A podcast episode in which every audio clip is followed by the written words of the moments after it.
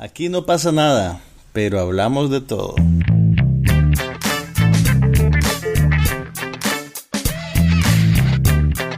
Un podcast sobre cine, TV, tecnología y todo lo demás.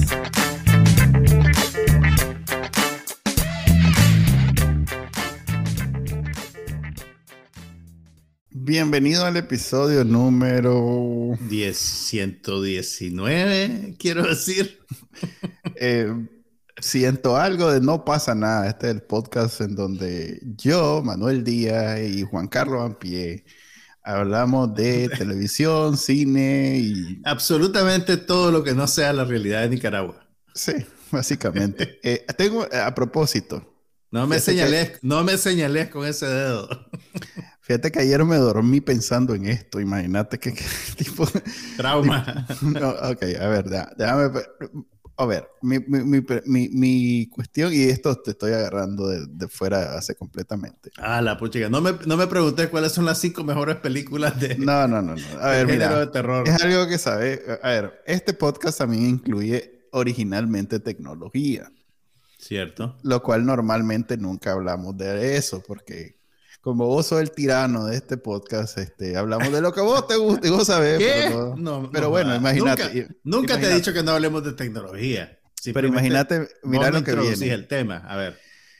Hay algo de tecnología que yo no domino del todo y que vos sí sabes de ello. Entonces te quiero preguntar, porque realmente me, vivo perdido en el aire cuando escucho hablar sobre eso. Cuidado, me pones en evidencia y algo que no sé en realidad. ni que fuera. A ver, déjame te explicar. Una de las cosas que hace a Apple tan exitoso en, términos de ventas, por lo menos en Estados Unidos, es que la aplicación de mensajería de ellos, que se llama iMessage, es la preferida de los gringos para hablar mensajes de texto. Lo que nosotros en Nicaragua usamos WhatsApp. Pues. Entonces hay en la aplicación que yo nunca he usado, por eso imagínate que mi referencia va a ser vos ahorita, te voy a preguntar en calidad de Hombre, hombre, gracias. Pues, o sea, digamos que no es conocido Juan Carlos como experto en tecnología, pero hoy sí, hoy quiero saber hay una cuestión de unas burbujas azules, verde. Eh, o sea, ¿vos has usado el iMessage alguna vez? Fíjate si usas Apple, iOS. No, ah. no realmente porque a mí me pasa lo que le pasa a todos los NICA. Nosotros usábamos el... el, yo, empecé a mandar mensajes de texto con el teléfono celular básico, que era el sistema operativo de Nokia. Creo que era Nokia lo que yo usaba desde el principio. Eh, y después empecé a usar el, el, el, WhatsApp y básicamente lo que uso es WhatsApp.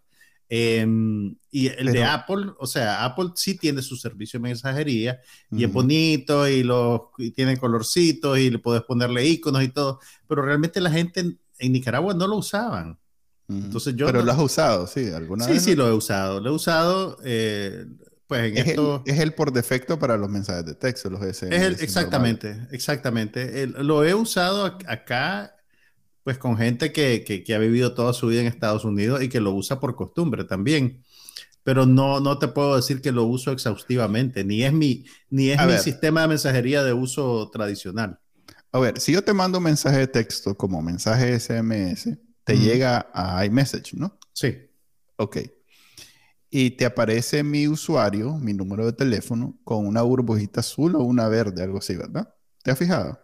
Aparece con un circulito. Si vos tenés, a ver, lo que, lo que sí te puedo decir, si vos tenés en tu tarjeta de dirección y de número de teléfono del directorio de Apple, vos tenés una foto o un icono, esa foto, ese icono me va a aparecer a mí como el remitente del mensaje además del nombre Manuel Díaz. Por ejemplo, ahorita que recibimos un mensaje con un amigo de nosotros, que, estableció una conversación entre nosotros tres, a mí, en, lugar de una foto tuya, lo que me sale es el icono de una silueta genérica gris. Porque no tenés vos una tarjeta de, directorio asignada con foto definida. Si la tuvieras, me saldría eso. Pero te sale lo de azul y verde. Es que eso es lo que define si yo tengo iPhone o no ah, yo no tengo iPhone. Ok, ok, ok. Lo cual hace que eh, las opciones dentro de la aplicación sean diferentes para mí. Así es. eh, atribuyen a eso y hace poco en el juicio que tuvieron a, Apple contra Activision, creo que fue, en donde era una demanda millonaria, este, una de las cosas que salieron a relucir es que Apple está claro de ese, de ese tema y lo ocupa como una forma precisamente de vender sus teléfonos. Te lo pongo de esta manera. Si vos sos adolescente en Estados Unidos y todos tus amigos son un circulito verde o azul, es que no estoy claro si el azul es que sos iPhone o el, verde es que sos iPhone. Pero si ahí aparece que no sos iPhone, eso es un, choque emocional para el, eh, eh, Es una cuestión de estatus, pues es un problema de estatus para vos.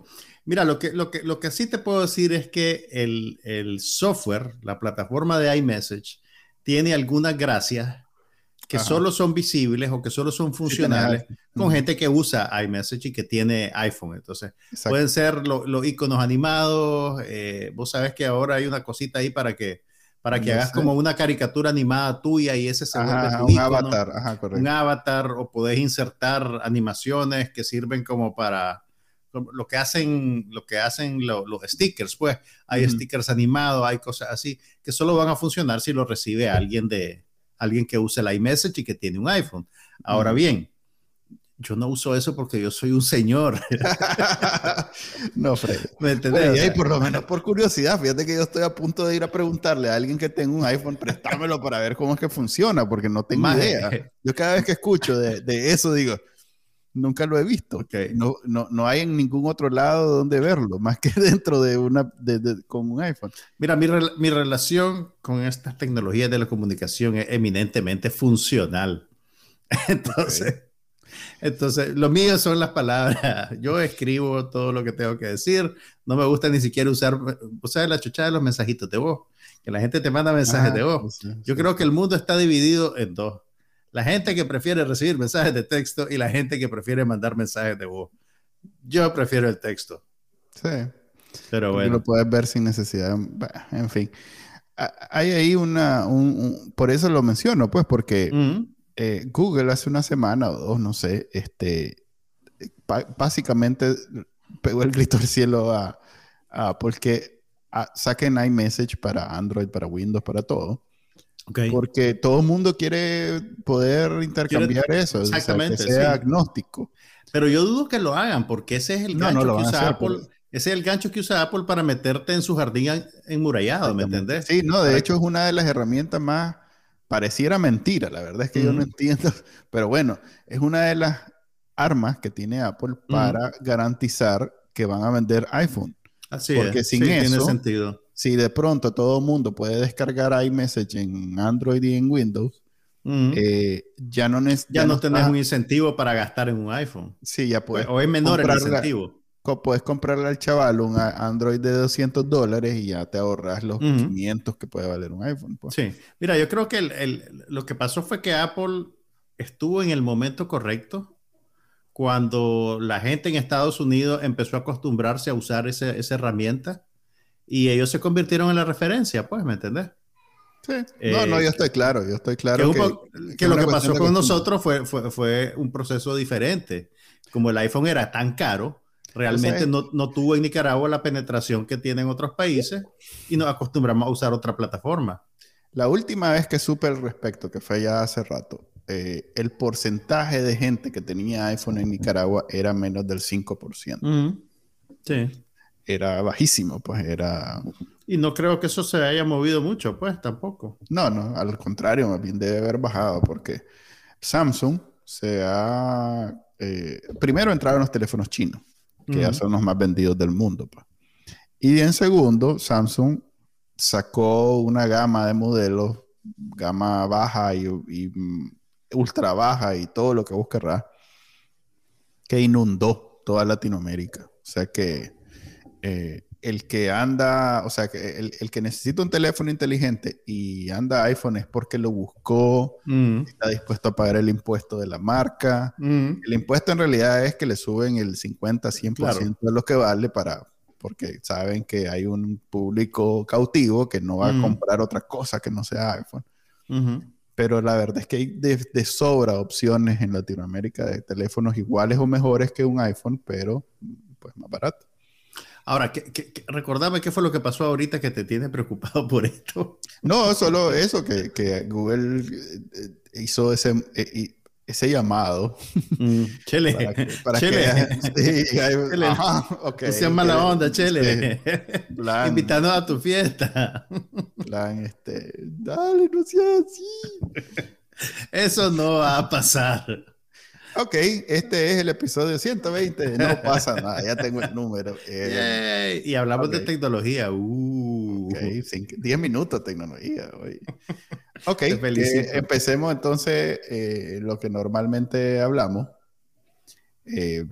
Yo tengo ahí un par de películas y series, no sé ¿Viste qué. películas? Te felicito por tu. No fue al cine. De entrega. No, no bien, estamos claros, eso está asumido. no fue al cine, pero sí vi películas. ¿Qué viste? ¿Qué viste? Mm, tengo, la, mm. tengo la tarea. Una de apuntar lo que veo para que no se No, no, eso siempre lo llevo. Pero tengo la tarea de lanzarme todas las películas del MCU que nunca las volví a ver más que en el cine en fila, o sea que voy por la fase... ¿Y en qué, momento, en qué momento te impusiste esa labor cuando, de vida? cuando quería ver una película de ese estilo y no había nada. Y entonces dije, voy a pregúntame ver a mí, nuevo. Pregúntame a mí, yo te puedo aconsejar. Es que sí tengo, tengo a ver, aquella película que de Ridley Scott que hablamos, que, que la quiero ver, pero cada vez que la inicio a ver digo, ay no. The Last Duel. The Last Tool no lo he mm. podido ver. Este, tengo también, eh, quiero ver la de, hay una de Amazon que también cada vez que entro a Amazon Prime digo, voy a ver, no, hoy no, hoy no. Entonces me voy por, pues, por Vas a volver a ver todas las películas de Marvel. Ya voy avanzado, de hecho, ya voy avanzado. Ya voy por Black Panther, es la que me, que nunca, es más, fíjate que logré con esto identificar cuáles me gustan, cuáles no. Lo que pasa es que ahí las vimos como con dos años de diferencia cada una y solo una vez. Es como raro. Pero, a ver, espérate, vamos por parte. pues porque no somos adolescentes, pues eh, los adolescentes de la lanza semanal. Pero yo solo las vi una vez en el cine. O sea, las veíamos cuando las estrenaban. Ajá, correcto. Que, es el referente. Pues todavía la distribución teatral es el referente. Así es. Entonces, entonces no tengo. No te, sientas, no te sientas inadecuado. ok, entonces esas son las películas que vi. Déjame adivinar, tenés un vecino de 15 años que te hizo bullying porque, porque hizo un maratón del hombre araña antes de la última y vos no te acordás de ninguna. E, eso es que no logro disfrutar. Ahorita, por ejemplo, con Boba Fett, que voy al, no voy al día, dejé que se acumularan como tres episodios. Mm y se está poniendo buena. Realmente empezó mm, y ya está mejor. Eh, hace un montón de referencias que yo ah, como que me estén hablando en otro idioma. Entonces, no o sea que hay, la mitad de lo que. Hay cosas que aparecen o que pasan en la serie que vos decís, podés identificar que es una referencia a algo, pero no sabes exactamente a qué. ¿Es eso lo que pasa? Sí, dicen un nombre y todo el mundo cuando dicen el nombre se queda. ¡Ah! Y yo digo, Entonces vos sentís que no estás viviendo toda la experiencia de la serie. Así es. ese, esa es mi queja primordial con este modus operandi de, de, Marvel, que ahora lo están duplicando los de Disney con la Guerra de la Galaxia y eso, que es tremendamente demandante para el espectador, porque te obliga a consumir una cantidad de producto que, o sea, si, si llegas a un punto en el que todo depende de que consumas todo, o sea, entiendo la estrategia comercial, ¿me entendés? Pero el, el, el, efecto para el espectador como consumidor de productos artísticos, yo creo que es, un poquito enajenante porque pasa un poco como lo que pasa con la tecnología y la estrategia de Apple, siendo obviamente productos muy diferentes. Te obliga a únicamente consumir un tipo de cosas. Eh, y, y, vos y yo sabemos que hay un número limitado de horas en el día de tiempo que puedes invertir en, en, en, entretenimiento. Y, y, yo creo que si al final solo quedas viendo películas de superhéroes, pues en el, en el, en el gran balance de, de, de la vida, yo creo que pues tu vida es un poquito más pobre, creo yo, pero, bueno. tu vida es pobre, más. Deja de ver. No, no, no, o sea, no, lo digo en el sentido negativo, pues, pero digamos, tus referencias se vuelven muy limitadas. Eh, eh, es mi punto, pues. Pero, ok, ¿a dónde? Entonces vos vas ahorita por Black Panther, dijiste. Sí, por ejemplo, te puedo decir, he descubierto que las películas de acción que hacen los hermanos rusos son superiores, pero superiores a todo lo demás que hacen estos más, que el Joss Whedon, que el James, eh, ¿cómo se llama el Gunn? El de la... James Gunn. James Gunn. Eh, son superiores. ¿Superiores en qué sentido? En términos de acción, pues, o sea, vos agarrás Winter Soldier y Civil War y son verdaderas películas de acción. O sea, a nivel, no sé, este, Jason Bourne, eh, son verdaderas películas donde hay escenas, hay sus detractores de cada uno. Es más, me, hace pensar que la serie esta de Winter Soldier y, el Falcon, eh, precisamente es porque ellos intencionalmente mantienen un nivel de acción cuando se trata de Capitán América que no necesariamente se eh, es igual en las demás franquicias. Hay como detrás una intención que cuando se trata del Capitán América, la acción tiene otro nivel. Eh, y es reconocible, o sea, vos ves desde... O sea, estaba viendo la de, la de Ultron que encontré otro nivel de... Oye, la de Ultron es la que, la que tiene una, una secuencia de acción bien extensa en el hangar de un aeropuerto, ¿verdad? No, esa es Civil War. Esa es Civil War, ok.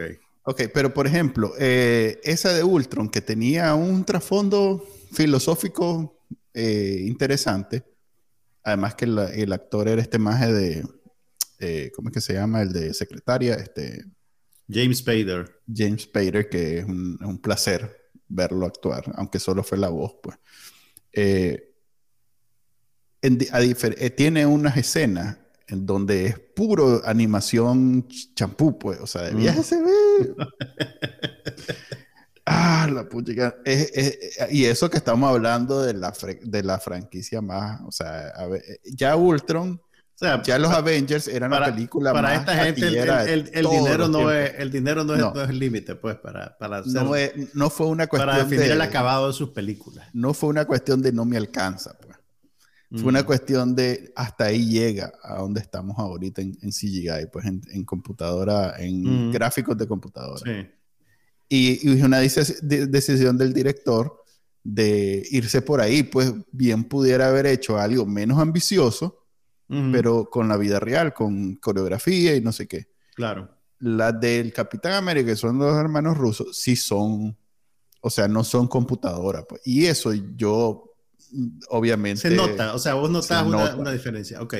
Mira, es, a propósito que estás hablando de eso, esta semana, yo, vos sabes que van a estrenar el 11 de febrero, la próxima semana, se estrena una película dirigida por Kenneth Branagh que se llama Muerte en el Nilo. Que es una... Ah, ya está, ya está, el jueves sacaron Ok, es, una, es una adaptación de la novela de Agatha Christie. Sí y que surge después que es la segunda después de que vimos del exactamente eh, eh, después del éxito que tuvo una versión que hizo Branagh de Muerte en el Oriente Express que la vimos exactamente la vimos todavía la, todavía la vimos en Nicaragua la vimos en Nicaragua hace tanto tiempo pues. entonces ok vieron que había un nicho para explotar las novelas de Agatha Christie a pesar de que ya han habido como cinco versiones distintas de Poirot tanto en el cine como en la televisión y, empecé, y decidieron que la siguiente en la línea era Muerte en el Nilo. Eh, la pandemia fue un problema para la distribución de la película y después eh, Armie Hammer, el actor, tuvo problemas de relaciones públicas, digamos, eh, que hicieron que retrasaran también el estreno de la película. Y ahora pues ya por fin llega a los cines. Fíjate que yo, pues yo, como yo soy un señor, yo vi en el cine, loco, la versión anterior de Muerte en el Nilo que es una película que se filmó en el 78 y que en Nicaragua se estrenó a principios de los 80. Eh, la vi en el Teatro Margot. Así se llama la, esposa del, dueño, seguro. Una cosa sí, así se llama. yo sé, yo sé. Retratado, Nicaragua. Pero mira, el, Amor, le, voy a poner tu nombre al cine para que veas que sos mi chavala. así. Mira. Milka no es eso, la rojita. O sea, todo es. Manuel Ignacio, ¿qué era? Sí, Manuel, Ignacio, Lacayo. Lacayo Centroamérica. Algo así. Pero mira, el, la de los nombres de los más. Mira, el Teatro Margot era de los grandes cines de la vieja Managua. Cuando te digo vieja Managua, antes del terremoto, sobrevivió al terremoto y todavía estuvo funcional a principios de los 80. No te puedo decir precisamente cuántas butacas tenía, pero podrían haber sido mil. Era, era, era, eran centenares de butacas, o sea, era un cine inmenso. La pantalla era gigantesca. O sea, era, como te digo, no me cites con el número, pero era un cine de centenares de asientos, porque obviamente también pertenece a otra época. Eh, pertenece a la época de los teatros de una sola pantalla, los grandes teatros, eh, y el, el, movimiento de película era, se movía diferente el negocio en esa época. Además que eran sillas de esas de piñata, pues no eran. Y sabes que no eran sillones, pues. No, er, er, eran butacas, pero eran butacas ah. cómodas. O sea, no eran, no eran sofás reclinables no, pero no eran tampoco esas sillas de piñata que tienen. No, no eran sillas de piñata, eran mm. butacas retractables de, con un respaldar de, metal y con Como las del teatro, pues. Exactamente, sillas de, de teatro. Eh, era, era, era, uno de los teatros más elegantes de Nicaragua antes del terremoto. Vaya. Eh, todavía en los 80 funcionaba, pero pues ya en los 80, vos sabés, la guerra, el imperialismo yanqui y además había expropiado lo manejaba uno, una, una empresa estatal que era... Un compañero que iba ahí. Un compañero. Era, bueno en la revolución, pero para sí no era pero muy bueno. pero bueno, el, a, lo que voy es, ok, yo vi Muerte en el Nilo en el Teatro Margot, la película se estrenó en el 78, pero en Nicaragua se presentó hasta como en el 81, el 82, por ahí, que también esa es una cosa del pasado. Ahora las películas se estrenan rapidísimo, antes tardaban un par de años en llegar a Nicaragua. Sí. Antes tiempo todavía llegaba el, el, el disco. tardaba un año o dos años en llegar a Nicaragua, pues, ¿me entendés? Entonces. No teníamos que turnar para ver agua. Mira, la película, a ver. También, también en mi infancia yo tuve una etapa de obsesión con las novelas de Agatha Christie y leía todas las que había en la biblioteca del colegio, ¿verdad? Corintellado, nunca te. No, no, chele. Entonces, a ver, como venía esta cuestión de muerte en el Nilo, yo, yo quería ver de vuelta la película vieja. Eh, aunque me acordaba de, de, de, la identidad del asesino, ah. no me acordaba de, los detalles pues, y de un montón de cosas y tenía curiosidad por verla de vuelta, pues tenía buenos recuerdos de la película. Y viendo la película, la, la, no, la, la, encontré en un servicio de streaming. Mm, eh, mira, es, o sea, obviamente, pues vos te das cuenta que es una película anticuada, pero eh, comparándolo con ya sea Asesinato en el Oriente Express o los trailers del nuevo Muerte en el Nilo, te das cuenta cómo el uso de la pantalla verde y la animación digital ha cambiado, ha cambiado completamente la, la, lo que uno espera de la estética de las películas. Porque la Muerte en el Nilo del 78, el director de fotografía es Jack Cardiff, que es un director de fotografía británico famosísimo, ¿verdad? Que ha hecho unas películas bellísimas. Y además, eh, gran parte de los exteriores, por no decirlos todos, fueron filmados en locación en Egipto. Eh, y entonces vos, vos, comparás la imagen de esta película con, con los trailers de la película nueva y, y, es como que estás viendo un dibujo animado. O sea, e, es, una, es una, o sea, comparar no pues. No, he logrado percibir si, si no, no criticando Ah, no la he visto. No, he visto la nueva. Te estoy hablando del acabado de las imágenes que, que es percibible en, en, el trailer. En, el trailer, pues, ¿me entendés? El, el, el, la, la, expectativa que hay ahora de lo que debe ser la estética de una película ha cambiado radicalmente, pues, ¿me entendés? Y, y, y lo que el espectador está dispuesto a aceptar como realidad es muy diferente. Creo que eso es un error, sí, es un error. Porque eh, eso que estás criticando ahorita, que mm, tal vez ahorita que no ha terminado su ciclo, pues de que se presenta, taquilla y todo lo demás, no tenés manera de saber si la gente lo va a aceptar y va a decir, ah, eso es lo que es. No, no, no, pero, o sea, no te lo digo de, esta película, solo de esta película, sino en general, ¿me entendés? En general, la tecnología digital... Eh, Pero creo que es un error. Hay puesto una estética, hay puesto una estética. Entiendo lo que decís. Y obviamente, pues, hay, hay, hay grados de, de, de, acabado. Pues hay películas que son más sofisticadas, hay series que tal vez son más sofisticadas en el uso de la tecnología. Yo te diría que, por ejemplo, eh, The Crown, si vos te, te vas a, rastrear en, en, YouTube los videos de making of y eso, te das cuenta que hay un montón de cosas en The Crown que, que, que son falsas, que son manipulación digital pero mientras estás viendo la serie, no sos muy consciente de eso. No te golpea tanto como, como en este caso. Eh, y, pues apartando eso, también hay, hay un montón de cosas que tienen que ver con ritmo, con el tono de la actuación, que son diferentes, pues, y que, y que responden también al paso del tiempo, pues, pero, pero creo yo que es más, es más fácil aceptar esas cosas, por lo menos para alguien de mi edad que tengo un pie, que tengo un pie en cada época, pues, ¿me entendés? Eh, eh, eh, y, y, que sos capaz de ver la progresión.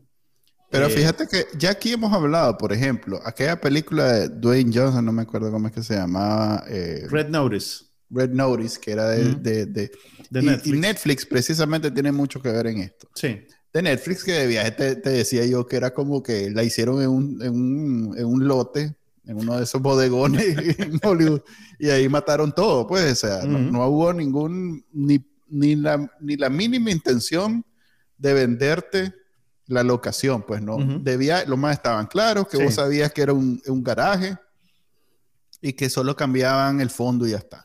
Y yo te diría, en el, en el género de, de fantasía 100%, eh, pues yo creo que la tecnología esta del green screen es maravillosa y te, y te permite aceptar y construir esas realidades pero, totalmente absurdas. pero, pero, hay algo en el mundo concreto que yo creo que, está que se pierde, ¿me entendés? Pero eso es lo que te quiero decir. Eh, eh, en esa película, vos la comparás con la de 007, que es famosa por ir a las locaciones y filmar en los lugares. Y es dos calidades que cualquiera puede percibir inmediatamente. Sí, hay, hay, hay de todo, hay de todo, pues. Entonces sí es un error pensar que la gente ni cuenta se va a dar mentira. No, yo creo que la gente se da cuenta. La gente se da cuenta, pero, pero hay gente que le molesta más o menos que otros, pues, ¿me entendés? Y luego, y luego están los genios, que yo no sé cómo hacen todavía. Eh, hay discusiones, yo me encuentro discusiones en On the Wild, ¿cómo es que se dice? de, de este maje de en la selva, en, la, en la jungla. No, pues, que no son motivadas, pues que de pronto hay una discusión. Lo que hizo este de Neil Blomkamp con, con District 9. Ajá, sí, sí. Que, que con un presupuesto bajísimo y con recursos súper limitados de tecnología nos vendió eh, una realidad que todavía no hay, o sea, todo el mundo lo recuerda como algo. E incluso, irónicamente, las siguientes películas que él hizo, en las que contaba con muchos más recursos, eh, yo te diría, son, fueron menos exitosas a la hora de crear una realidad alternativa. Pues fíjate que, y, lo ves en todos los niveles, porque, por ejemplo, esta semana he estado viendo la serie de, el reboot que hicieron de Sex and the City, que se llama Just Like That. Entonces puedes decir, ok, esto es una, yo sé, reíte, reíte. pero es un fenómeno cultural interesante. Voy a ver esto, ¿no? Si no he visto no, no, pero, pero, no lo voy a estar. Pero voy a, a voy a esto. Hay un capítulo en el cual, eh, ok, vos decís, ok, esta es una comedia, es una comedia dramática, este es un medio de actores. Entonces, el énfasis está en los actores, pues no creo que haya mucho detrito digital. Ok, pero hay una escena en la que un personaje anda viendo un apartamento que tal vez va a comprar y es un apartamento inmenso al lado del mar en, en Manhattan y, y, el dichoso apartamento es un set completamente digital. Y, y, no solo eso, se nota que es digital. Entonces, una producción de, de HBO con todos los recursos que tiene HBO eh, tiene que recurrir a esa tecnología en vez de irse a buscar un apartamento de verdad donde puedan hacer esa misma escena. ¿Me entendés? Porque obviamente le sale más barato eh, filmarlo en media una tarde en un set con una pantalla verde y poner a cinco majecitos en una computadora a renderearlo que ir físicamente con todo un equipo de producción a un apartamento de verdad para filmar una escena que les va a tomar un día entero o dos días, pues no sé. Pero el, el, el producto final, por lo menos a mí, me, me, me, distrajo negativamente porque me sacó del, del Sí, sí. Me sacó del, del, del, momento, ¿me entendés? Vos estás, a ver, el, el, espectador está haciendo, digamos, su trabajo de creer que esos actores son esos personajes, que lo que estás viendo es algo que pasó de verdad en algún nivel, pero hay, hay, un, hay un elemento que te está recordando, no, esto es artificial, esto es artificial, esto es mentira, esto es mentira. Y, y, yo creo que eso al final opera en contra del, del, del producto mismo, pues. Mm. Entiendo, yo mismo vivo aquí reclamando cuando en las escenas de acción ponen a la chavala de, 10 de 100 libras, te saca, pues, e, ese, esa necesidad de eh, sumergirte, emergirte, no sé cómo, mm. de inmersión que tienen en las películas, mm. si no logran de verdad, me parece a mí que los directores, a veces por satisfacer, pues, que tiene que haber una explosión de no sé qué, y entonces tienen que a huevo ir a donde más de CGI para que haga la explosión. No sé. Em, ahora, vos viste, bueno, sí, fuimos a ver el, asesinato en el Oriente Express. ¿Vas a ir a ver esta muerte en el Nilo? ¿Te interesa? Es más, yo, estaba, yo pensé que estabas hablando que ya la habías visto en un, servicio de streaming y me la iba a lanzar en streaming. No tengo pretensiones de ir a ver. Eh, la que quiero ir a ver en el cine es la de la luna. ¿Cómo es que se llama? Moon... Moonfall. Esa ya está, esa ya está, la, película nueva de Roland Emmerich. Fíjate que lo, que no sé, o sea, habiendo tantas novelas de Agatha Christie, porque, o, sea, o sea, en algún nivel sí sé, fueron a hacer de vuelta Muerte en el Nilo, porque está probado que funciona para, para atraer público masivo, pues porque la película anterior le debe haber ido bien en su momento, y también como tiene un reparto tan amplio de personajes, tenés un montón de oportunidades de enrolar estrellas que puedan tener algún gancho comercial, pues entonces, eh, por eso lo hacen, creo yo, pues, pero, pero yo me acordaba de quién era el asesino. Tal vez si no me no existe la posibilidad de que lo cambien, ¿no? O sea, se ajustan de viaje. No creo, no creo, no creo, porque, porque eso fue lo que pasó con, con el asesinato en el Oriente Express. Yo me, yo me acordaba también de quién era el ah, asesino. Y si era ese. En había visto la película original, que, que, la hicieron creo que en el 73, que la dirigió Sidney Lumet.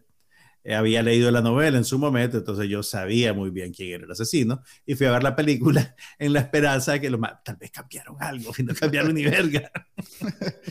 la que estoy esperando es la nueva de, de, ¿cómo es que se llama? De 007. Eh, ah, Knives Out. Ajá, de Knives Out. Pero mira, si, si, te gusta, si te gustó Knives Out, te van a gustar todas. Sí, no, yo estoy Knives Out está moldeada en el misterio de Agatha Christie. Yo sé, yo sé, pero eh, fueron tan bien hechos los personajes eh, que, que, es como para volverlos a ver a ellos. Pues no es tanto. Es una combinación del misterio con de nuevo volver a ver. Ok, el, mira, casualmente esta semana Netflix eh, estrenó, entre comillas, un trailer de sus próximas películas originales. Supuestamente todo lo que van a sacar en este año. Y el cierre del trailer era un vistacito a una toma, dos tomas de lo que va a ser la película nueva de Knives Out. En realidad el título no tiene sentido fuera de la trama de la película anterior.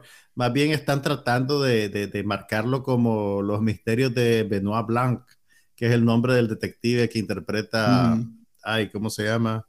Que es al final de eh, cuentas lo que más eh, éxito tuvo en original, pues no, no es tanto. Sí, sí o sea, el, título de Out hacía, alusión a que mataban a alguien con un cuchillo, pues una cosa así, pero... Tenía más que, ver con el caso que con el detective y ahora gira en torno al... E incidentalmente, a como, a como se deja ver en esas imágenes, el, el escenario de este misterio es un barco. Entonces se, parece a lo que está haciendo. Muerte en el Nilo también. El escenario es, un barco de vapor. es un género. Es un género. es, eso es, un truco dramático interesante porque encerrás, mm. confinás a un número de personajes en una sola locación y mm. empiezan a chocar entre ellos, pues, y a, matarse entre ellos. Que es lo que pasaba con el Oriente Express, es lo que pasa con Muerte en el Nilo. Hay un montón de, de novelas de Agatha Christie que tienen ese mismo truco. Una de las más famosas es que este nombre ahora es políticamente correcto, pero una que se llama Los 12 Indiacillos, eh, era de 12 personas que quedan confinados en una mansión aislada y empiezan a matarlos uno por uno, que también ha habido un montón de, de, adaptaciones. ¿Nunca viste ninguna voz? ¿No te suena? No. También, también se, publicó y se hizo con, con Te voy a decir como me decís vos a mí, es que yo no soy un señor de 70 años. Vos no sos un, niño. Yo no soy un joven. yo no soy un señor También de 70 la, la, han, distribuido y la han filmado con el título de Y ninguno quedó. Eh, porque usaba una, como, también como una rima para niños que terminaba con eso. Y ese fue el, paseo, el recorrido. el recorrido por el pasado de su abuelito, no pasa nada. Sí, Ok, volviendo al presente, de, televisión sí tengo algunas cosas. ¿Tenés alguna otra película? Otra película. Bueno, no me acuerdo si hablamos porque pegó un poquito con la Navidad de la película nueva de Guillermo del Toro que se llama, en español le pusieron El Callejón de las Almas Perdidas. ¿Te suena? ¿No, te he hablado de ella? Ok. la película Sí, sí, sí. O sea, la, vi de vuelta porque la vi en diciembre o noviembre cuando la estrenaron. Em, y, fuiste al cine otra vez a verla? No, no, la vi en HBO Max porque ahorita ya se mm. estrenó en streaming y casualmente coincide con el estreno teatral en Nicaragua. Eh, mira, a ver, yo creo, yo siento que es como un regreso a la mejor forma de Hierbo del Toro. Eh, mira, aunque él ganó el Oscar a mejor película con La forma del agua, yo siento que La forma del agua no es uno de sus mejores trabajos necesariamente. Tal vez es el más accesible, pues porque es una historia de amor, por una serie de razones eminentemente sentimentales. Ya eh, hablamos de ella. Ya hablamos de ella, ¿verdad? Sí. Ok, pues fíjate que, pues para, no vamos a entrar en mucho detalle, pero ya está disponible en HBO Max y casualmente ahorita, esta semana, se estrenó en, Estados Unidos una versión en blanco y negro de la misma película. Es la misma película, solo que en blanco y negro. Me imagino que eh, la, deben haber ajustado eh, a la hora de generar el, archivo, pues, o de remasterizarla, lo que sea. Pero y en parte yo creo que tiene que ver con el hecho de que la película se convirtió como en un filme huérfano. Eh, porque mira, nació como un proyecto de, Fox Searchlight, en, el, en el interín, no solo de la pandemia, sino también en el interín de la compra de Fox, de Fox y Fox Searchlight por Disney. Y vos sabes que cuando pasan esas fusiones, así como cuando cambian de dirección los estudios, el, nuevo jefe no tiene mayor conexión emocional con las cosas que vienen en la tubería. Sí, lo que ya eh, está hecho. Exactamente. Entonces, existía la percepción de que Disney había botado la pelota a la hora de manejar el estreno de la película eh, la campaña de promoción y una serie de cosas, porque tenés una película de un director de primera categoría que viene de ganar el Oscar a Mejor Película. Además que eh, para adultos, con para adultos, actores, con, un reparto buenísimo. Ah. Y la película básicamente la dejaron caer en los cines como que si fuera peso muerto. Entonces yo me imagino que un poquito para contentar a, Del Toro o para tratar de sacarle pues provecho a la película, eh, accedieron a distribuir una nueva versión en blanco y negro eh, que, no, que, que, mira, por lo menos todavía no la he visto, no sé si voy a tener chance, pero tiene sentido en, en términos estéticos, porque la, la película original, la, novela original en la que se basa la película, eh, se desarrolla en los años 40 y ya tuvo una encarnación cinematográfica. Eh, es, un film noir muy, muy estimado en algunos círculos cinéfilos y de alguna manera reconcebirla en blanco y negro, pues conecta con esa herencia que tiene la historia y que tiene el título y que tiene la película, pues.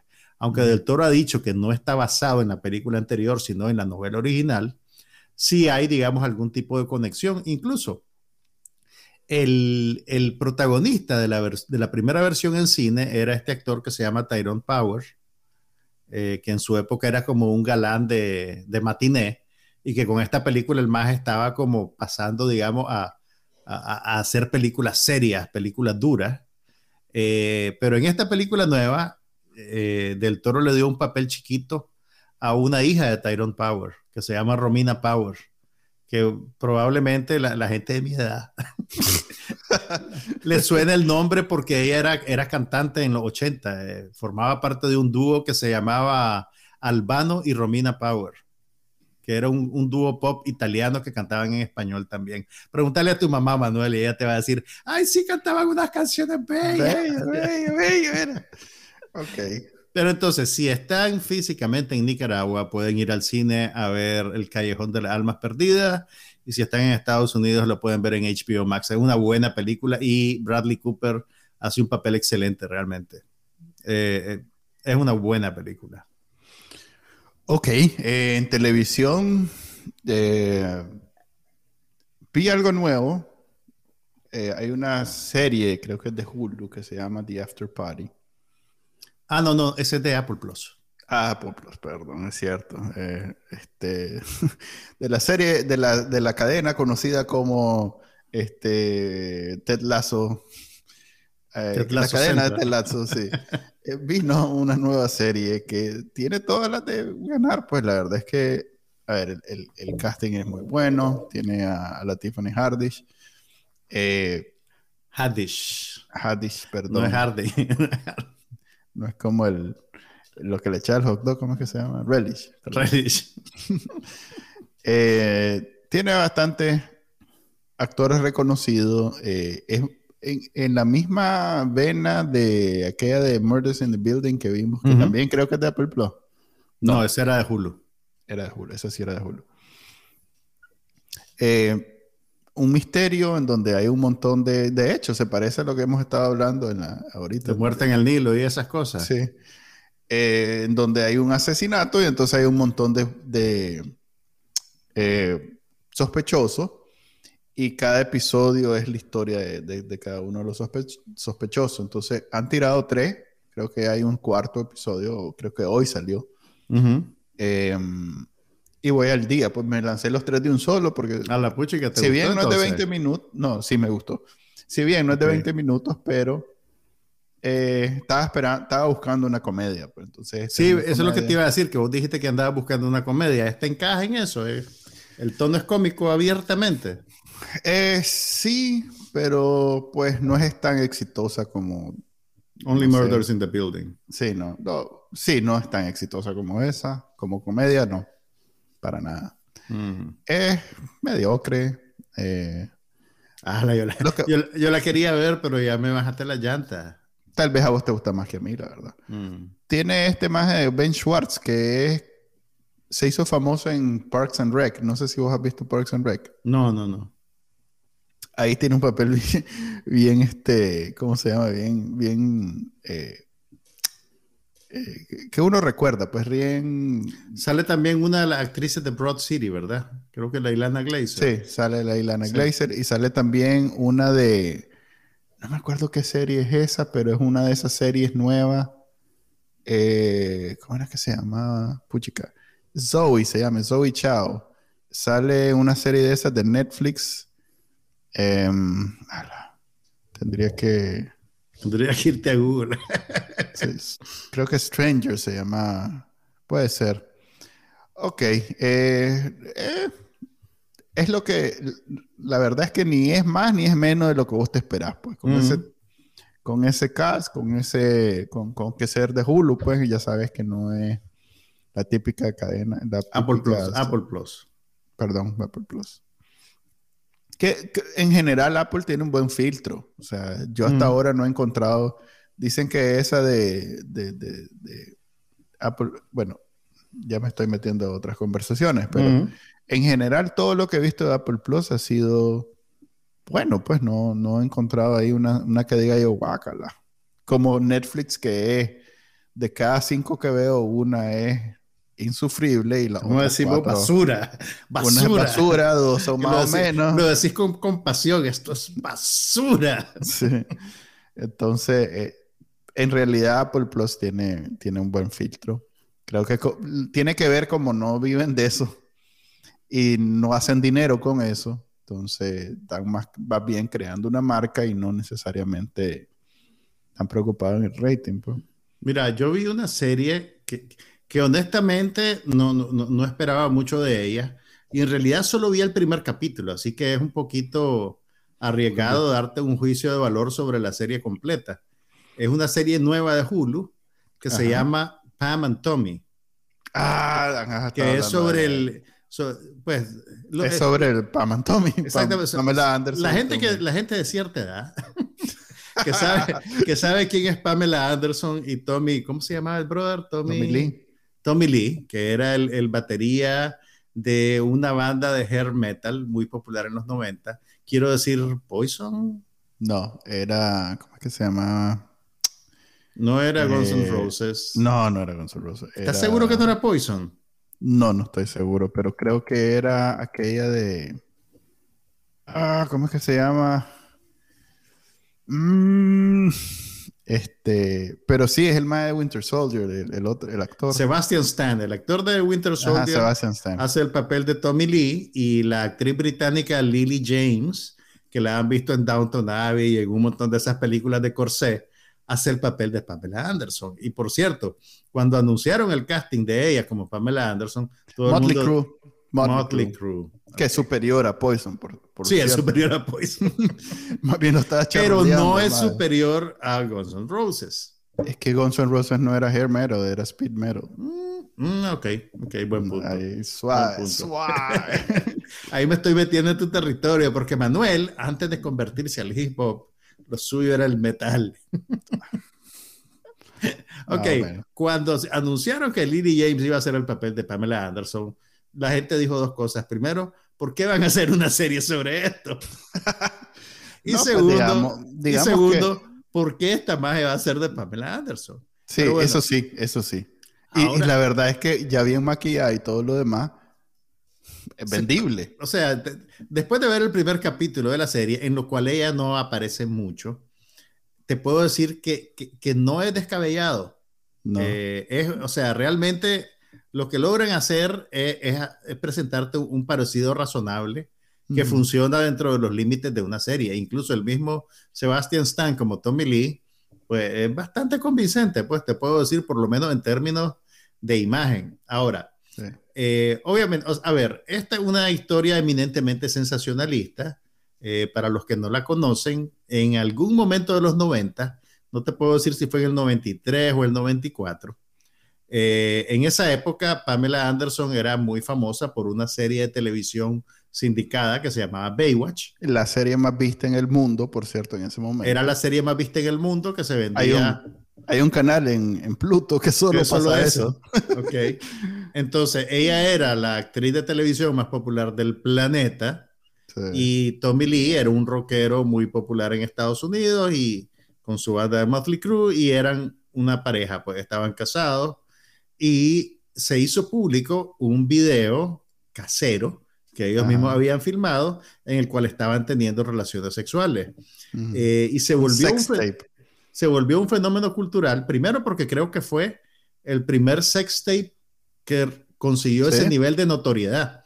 Sí. Eh, y que además fue también, por lo menos en Estados Unidos, fue, digamos, un hito para que la gente empezara a conectarse en Internet o digamos cierto público que no conocía el Internet o que no lo usaba para esas cosas, eh, descubrió que podía acceder a ese tape, porque la gente que lo consiguió, que lo robó y que lo hizo público, en vez de distribuirlo físicamente, o sea, vender copias en VHS, lo digitalizaron y vendían el acceso a través de Internet. No me acuerdo si era una forma primitiva de streaming o si bajaba el video vos probablemente nos podrás dar más, más luz sobre cómo se movió eso. Pero, o sea, apartando el morbo de que estabas viendo o de que había gente que iba a ver a la muchacha teniendo sexo con su pareja. en realidad lo más famoso no es ni la chavala, es el tamaño del miembro del maje, que todo, pues... Sí, eso se, volvió parte de la noticia, pues los detalles del video. O sea, no tenías que ver el video para saber lo que había en el video porque se volvió la conversación normal de los medios, de los grupos de discusión de la época. Era, era, era realmente, o sea, con, todo y lo morboso que suena esto, fue un momento cultural particular que tiene que ver tiene que ver con tecnología, con la manera en que la gente se relaciona con la tecnología, también un poquito con la actitud de frente al sexo, eh, con los problemas de la privacidad, de la celebridad, el amarillismo en los medios de Estados Unidos, porque parte de, este momento en el tiempo tiene que ver también con el hecho de que un montón de programas mainstream de, periodismo de entretenimiento mm. empezaron a hablar directamente de estas cosas. Eh, y entonces, por lo menos por lo que te puedo decir del, del primer capítulo de la serie, eh, más allá de explotar el amarillismo del, del, episodio, están tratando de retratar el momento cultural de cambio, pues, frente a lo que significó en términos de, de, de, de la celebridad, de las relaciones de la gente con las celebridades, de la privacidad, el Internet. Entonces yo creo que la serie tiene muchísimo potencial. Eh, el tono es un tono como de comedia picaresca, pero con, con, cierto... Y, como con, cierto, cierta sensación de, de, crítica social. Mira, el primer capítulo, por ejemplo, en el primer capítulo, eh, Pamela eh, aparece solo como en dos ocasiones. Em, Tommy Lee aparece como un antagonista, realmente, y el, el, foco del drama está con un grupo de obreros que están trabajando en la renovación de su mansión, que es lo, lo, que los gringos llaman una McMansion, una, una casa enorme, eh, de, de, o sea, cara pero de mal gusto, o sea, un poco vulgar, una casa vulgar, una casa de nuevo rico, y el más está haciendo una reforma absurda. Quiere una, un columpio, una cama de agua que da vueltas para ver a la muchacha bañándose, unos, disparates tremendos. Pero los que están realizando la obra son, son obreros, ¿me entendés? Y el MAGE, el, el, el Tommy Lilo, ha contratado en un esquema súper explotador en el cual ellos pagan por los insumos y él después ahí se los va a reembolsar, pues, ¿me entendés? Y entonces él está inventando cambios a cada momento. Entonces el, el pobre más carpintero gastó 10 mil dólares en, en insumo y ya hizo la plataforma de la cama y viene el maestro y le dice, ve, ¿sabes qué? No, esta cama, ponémela al otro lado del cuarto para poder ver a la madre cuando se esté bañando. Y entonces el madre viene y le dice, sí, mira, pero entonces para mover eso, le tengo que hacerte vuelta y volver a comprar la cosa. ¿Qué? ¿Que no, que no me va a pagar? ¿Que no sé qué? Ese tipo de relación, ¿me entendés? que suena un poquito como a, como, como a lo que haría un, lo que haría un Nika, ¿verdad? es un, modelo bastante explotador del, de la mano de obra. Entonces, el, el, el, punto de vista del primer capítulo reside en el carpintero, que es interpretado por Seth Rogen. De hecho, él es el protagonista de la... Eh, eh, técnicamente es el protagonista de la serie, y, yo creo que eh, por lo menos es una decisión creativa bien interesante, creo yo. Y también es una buena oportunidad para él como actor, porque si vos te fijas, muchos, muchos de los comediantes, y, no digo que esto sea malo, pero muchos de los comediantes a través del tiempo definen como una personalidad y, lo que siempre ves son como pequeñas variaciones de esa personalidad, ¿verdad? En, en este caso está está actuando como un personaje radicalmente diferente a cualquier cosa que lo has visto hacer antes. Ok. Entonces, no, sí. En Rotten Tomatoes a mí me llamó la atención que estaba súper alta. Eh, no me lo esperaba. Sí tengo planes de verla. Y, te digo, no, no, me extraña porque realmente el, el, concepto de la serie se ve bien interesante, por lo menos por el primer capítulo. Eh, creo yo que está muy bien desarrollado funciona como comedia y funciona también como cápsula temporal de una época. Y por lo menos a jugar por la primera escena, eh, mira, la primera escena recrea una entrevista que le hizo Jay Leno a Pamela Anderson. Em, obviamente, pues son los actores, es Lily James y es un maje haciendo de Jay Leno, pero el tenor de la entrevista me parece que, estoy seguro que así fue. Eh, básicamente él le está preguntando a ella, ¿y cómo se siente saber que la gente te vio tu video? O sea, como que si hubiera sido el video de una piñata, ¿me entendés? Sí. Eh, y ella, pues vos la ves que está visiblemente eh, incómoda. Y, nosotros, con el tiempo que tenemos ya desde, ese momento para acá, te das cuenta de, de lo grotesco que es, de, lo violatorio que es de la privacidad de esta persona, pues eh, y, de, realmente cómo, cómo fue realmente ese momento. Y a mí me recordó, yo, yo no vi esa entrevista de Yailendo con la Pamela Anderson, pero sí me acuerdo cuando Paris Hilton tuvo una situación parecida. Con un video de la Paris Hilton teniendo sexo con un novio que se hizo público. Y yo vi una entrevista que le hizo David Letterman. Sí, famoso. A, Paris Hilton, ¿verdad? Que y, la está incómoda y le dice, no quiero hablar de eso. Como dice, le dice, yo no, pero es que no quiero hablar de eso. Y él le dice, le dice algo así como, pues traduciéndolo al español libremente, pero eso es de lo único que yo quiero hablar. Y en su momento, pues a la gente le da risa y jajaja, pero ya con, un poquito de distancia, te das cuenta de lo grotesco que es realmente eso, pues, y de lo que significa en términos de violación a la privacidad de la persona y de también del subtexto de misoginia que tiene. Porque el, el, el, pensamiento de la cultura popular es, ah, esta mujer usa su sexualidad para, para vender un programa de televisión, para vender cosméticos, para lo que sea, entonces, si hace esto... Es fair game que es, fair game, pues, o sea, podemos morbosearla, podemos ir respetar su privacidad, podemos reírnos de ella, porque hace algo que hace todo el mundo. ¿Me entiendes? Todo el mundo tiene sexo, no todo el mundo se filma, pero ahora sí, pues por los teléfonos.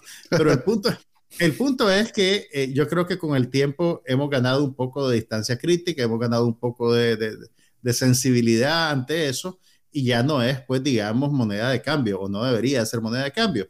Y esta serie por lo menos está viendo para atrás eh, con, con, con, una mirada fresca, pues, y, crítica de, de, ese momento cultural. Parece mentira que ha pasado tanto tiempo, pero eso fue hace casi 20 años. 20. Sí, fue porque fue como en el 94 más o menos. Sí, Internet todavía no estaba en la capacidad de tener streaming, eso no existía. no había manera de hacer streaming. lo que hacías era que descargabas y veías. Eh, entonces, eso, fue, eso, fue, lo que vendieron, una descarga digital. Sí. Vos descargabas el video y lo veías. Eh, de hecho, es la primera sextape. Eh, por, por, muchas razones es, es, una, es un evento trascendental. Por un lado, eh, el video no era común hacer este, piratearlo de esta manera. O sea, pues habían películas que eran muy importantes, entonces la gente las pirateaba, pero el nivel que este video alcanzó no había alcanzado antes nada. En términos de difusión, pues, y de... Correcto, de distribución, de, de que gente lo descargó. Eh, es más, eh, creo que fue el origen de las primeras, estas tube sites que se le llama Pornhub, a todas estas que son sitios en donde gratis publican videos pornográficos. Básicamente gente que comparte pornografía que otra gente hizo. Se supone que vos mismo, pero en realidad es piratería. Pues. Entonces, lo que pasa es que hoy en día hay otro fenómeno, que la empresa detrás de la mayoría de la pornografía en el mundo, que es una que se llama MG, no sé qué, es la dueña de la mayoría de estos sitios de, de, contenido gratuito. Entonces, es como un mismo, ellos mismos, pues ellos mismos suben, ellos mismos bajan, ellos mismos venden, o sea que es una cuestión bien rara. Pero sí, eh, eh, en ese momento no existían las sex tapes. Los más, la primera reacción fue demandar al que sea que las publicara y como Internet era prácticamente terreno de nadie, por ahí las sacaron porque no había cómo demandar a nadie si de pronto decían yo no fui.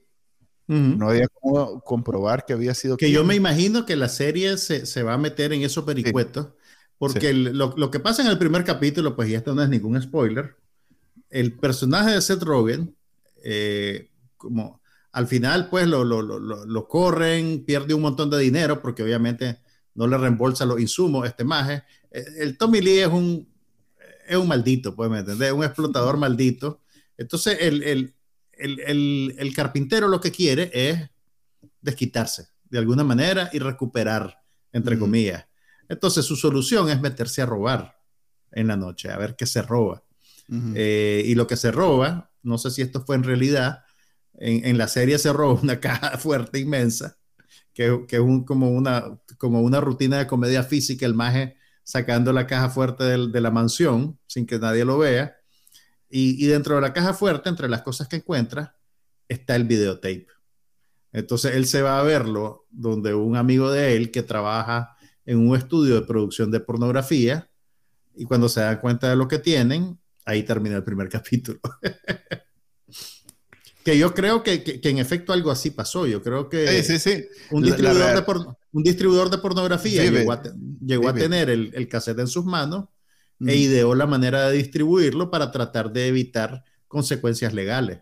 Eh, imagínate que hasta en eso, pues creo que era Vivid el que lo compró y es por la razón, es la razón por la cual yo recuerdo el nombre porque es el único estudio Vivid es un estudio de producción de pornografía en video.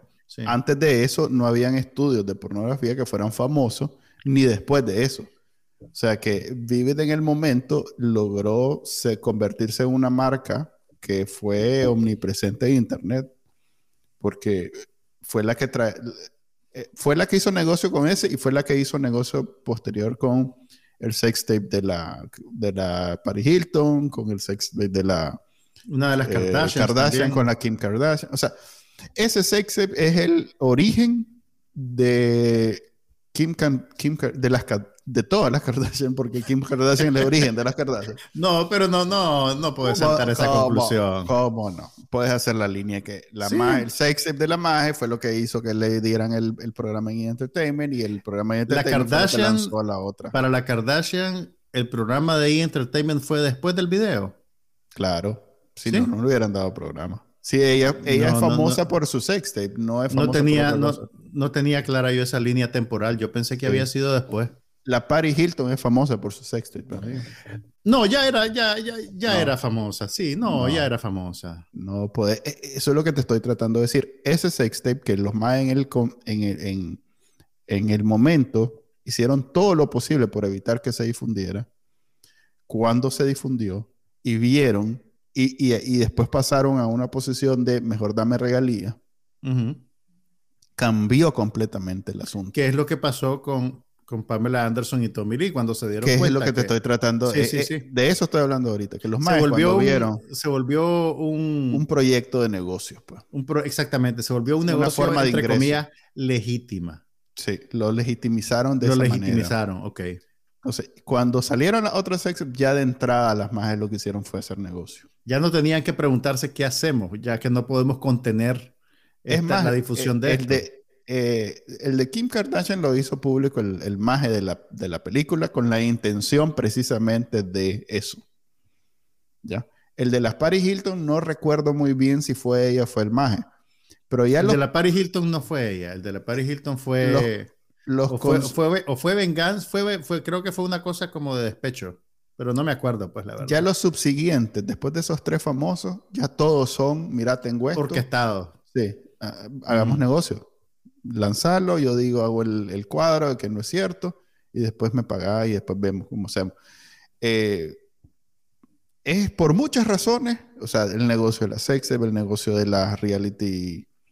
Ya existía esos reality de MTV pero, pero estas majes eh, con, digamos, eh, eh, con una imagen hipersexualizada, que al final de cuentas es lo que, o sea, ellas si bien son bonitas y son, digamos, materia muy vendible para un reality show, simplemente tenerlas no era suficiente, pues porque ya existían estos realities de VH1, de MTV, en donde tenías ese, ese tipo, ese perfil de imagen y podías conseguirlas sin pagarles una gran cantidad de dinero, pues.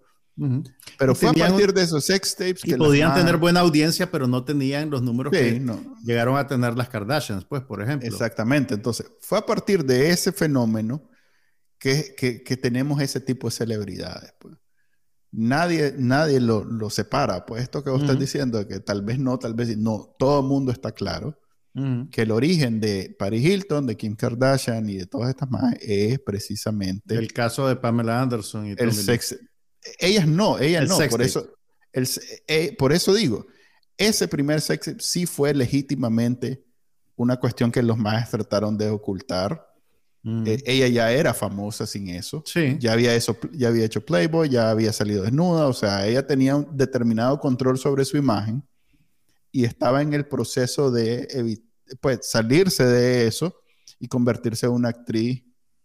Eh, había, hecho, había hecho una película de acción que se llamaba Barb, Wire, ¿te acordás? que era basada en una novela gráfica. Sí, sí, sí, que no fue muy exitosa tampoco. No, no, pues no le fue bien, pero ella estaba intentando, digamos, en convertirse en, algo, más, que la, algo más que la muchacha de Baywatch. Después de eso, solo, solo... Apartando el, talento que ella pueda tener como actriz, realmente ese sex tape le descarriló cualquier posibilidad de tener una carrera tradicional como actriz.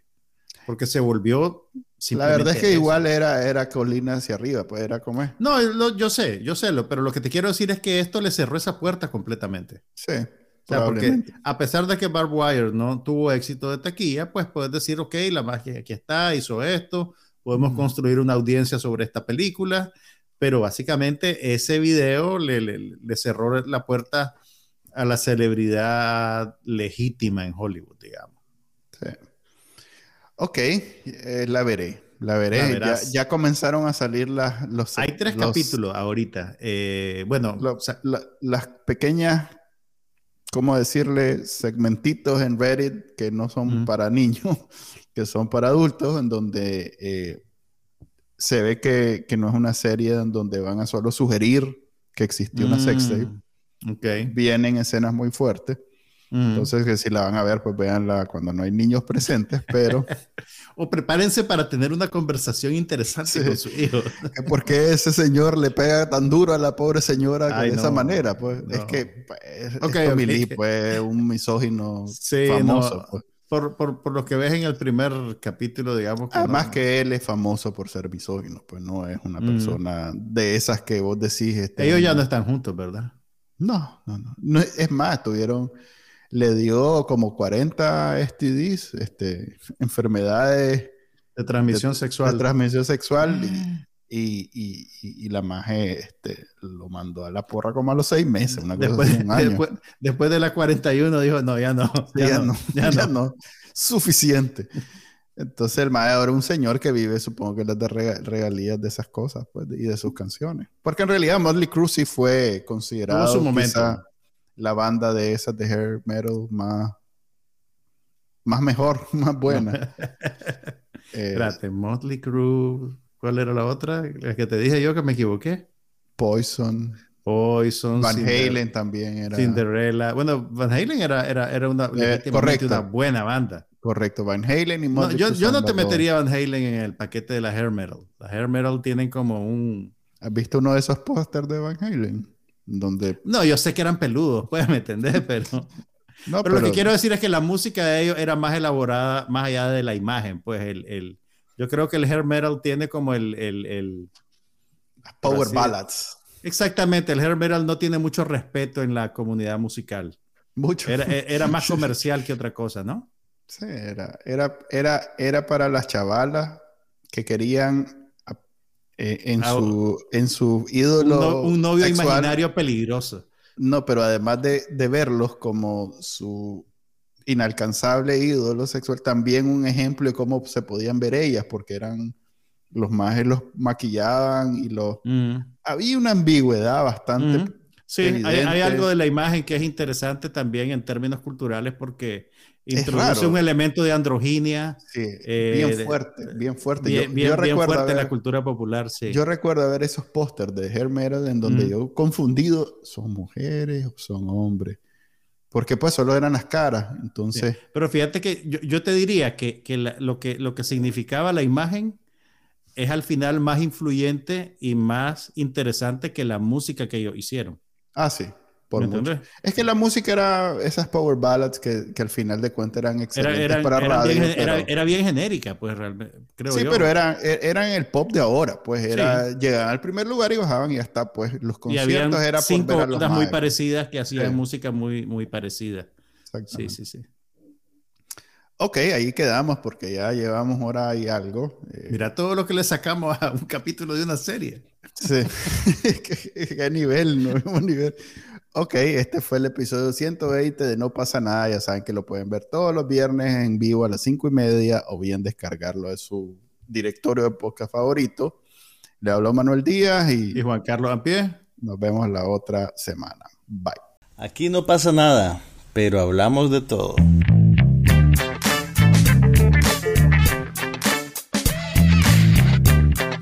Un podcast sobre cine, TV, tecnología y todo lo demás.